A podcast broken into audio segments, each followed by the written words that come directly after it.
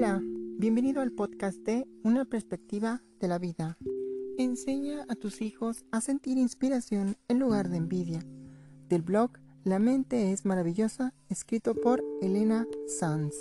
Es importante enseñar a los niños que los éxitos de otros no les quitan nada a ellos, que en lugar de envidiar, pueden alegrarse por los logros ajenos e inspirarse en ellos. La envidia es una emoción dañina que nos perjudica y nos aleja de los demás. Es posible que desde bien temprano los niños comiencen a experimentar este sentimiento al observar las realidades de otros. Sin embargo, como padres tenemos la capacidad de guiarlos y ayudarlos a transformar esos celos improductivos en inspiración. En primer lugar, hemos de comprender que es normal sentir envidia en determinadas ocasiones.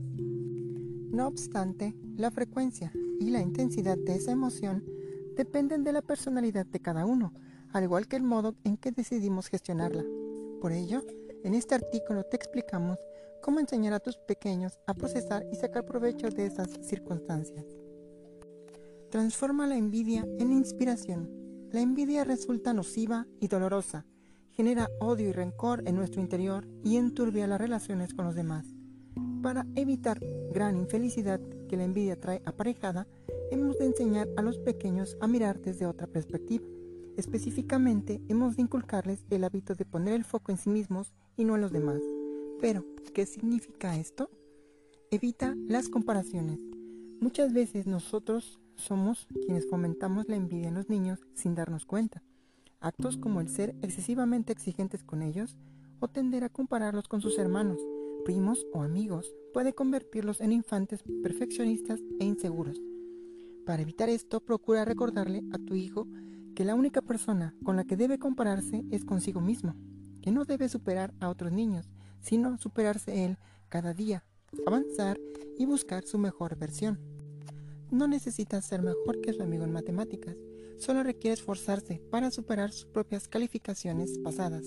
Igualmente, si desea mejorar alguna habilidad, el punto de partida no han de ser sus compañeros, es su propio desempeño el que debe de rebasar cada día. Enséñale gratitud.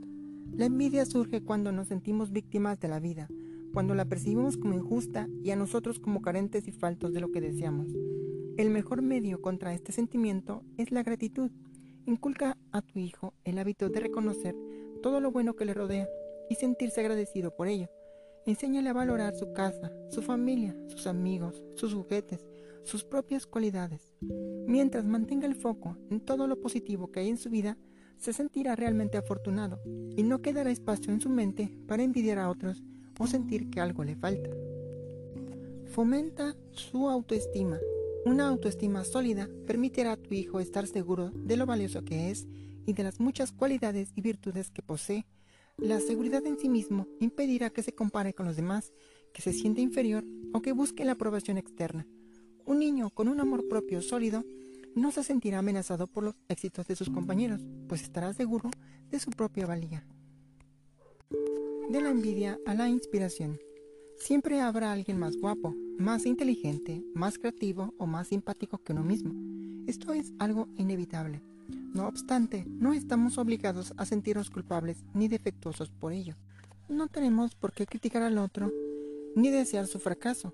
Esa actitud solo dañará a tu pequeño. En su lugar, invítalo a alegrarse siempre por los logros de los demás.